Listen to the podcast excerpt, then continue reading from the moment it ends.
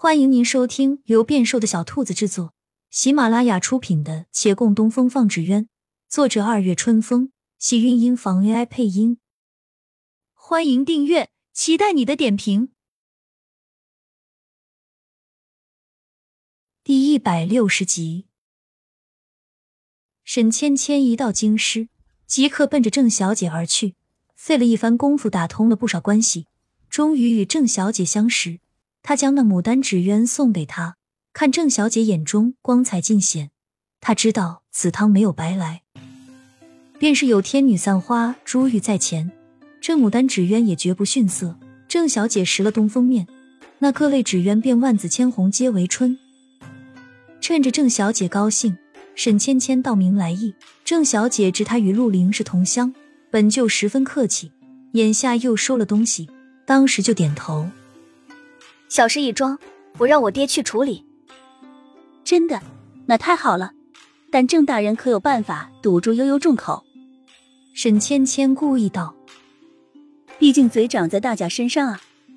百姓哪有什么谈论的自由？在他们中禁个言，我爹还是能办到的。而且不是还有皇上吗？皇上可以要给我爹几分薄面的。实在不行，就让我爹去找皇上。总之你放心，此事包在我身上。”他如此热忱，倒叫沈芊芊始料未及。看来这一次行程比想象中顺利许多。过了几日，郑小姐便来回复说，她爹已在关注此事。沈芊芊放下心来，想来太傅出手应当万无一失了，何况上面还有皇上。他的事情完成，这才有心情在京师走一走。杨连七让他不要去找陆凌，他听了，可他听说顾掌柜家的小峰在城门附近开茶馆。这个总该去瞧一瞧。城门一条大道徜徉延展，两旁商铺林立。他来回寻了几趟，没找到茶馆。他又走旁边的小巷，看到有几家茶馆茶楼，也有严禁风花雪月的说书人，但没有小峰的身影，也无人听过他的名字。他狐疑走出巷子，抬头间正看见陆凌迎面而来，绯色衣袍随风轻摆，银鱼带在腰间悬挂。来人看到他，亦是怔了一下。他向他走来，那疏离的眉目却让他莫名想往后退。须臾后，陆凌芳附上笑意：“杨少奶奶，怎地来了京师也没有知会？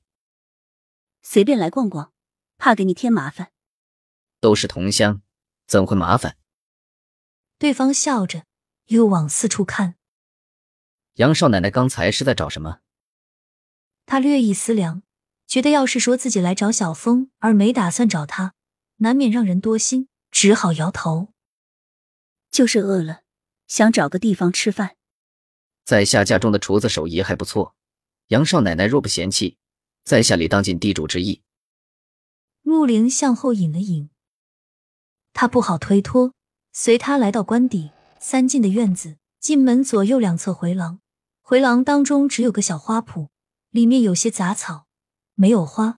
他再放眼看，除了原有的雕瓦浮墙，灰白相间，没有过多的装饰。他想看一些别的颜色，却一样都找不到。这宅子崭新也整洁，各处不染纤尘，只是太过冷清，毫无人气。他好奇问道：“你怎么不让下人布置一些花草树木？这哪像是住人的啊？”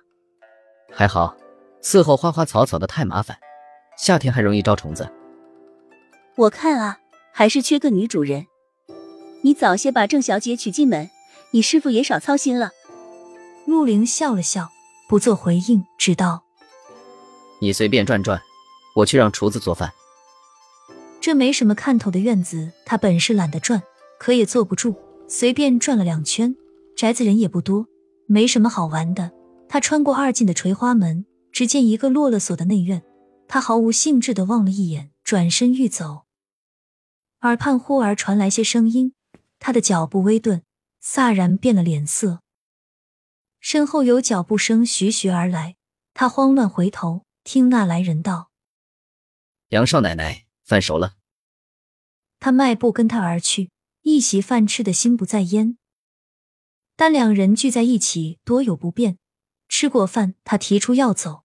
陆凌便没多挽留，他很快回了维远县，还在途中的时候，听到的传言就少了很多，他放宽了心。而在六渡街上，却发现维远县似乎多了不少新面孔。这些人有的面带愤怒，有的脚步急切，在本不算大的县城里熙熙攘攘。他心道：莫非都是之前与杨家退货的客户？如今那些传言消停了，他们又重新过来寻合作吗？但杨家的客户，他多少有些眼熟。这些人他的确是没见过的，而且杨家客户没有这么多人。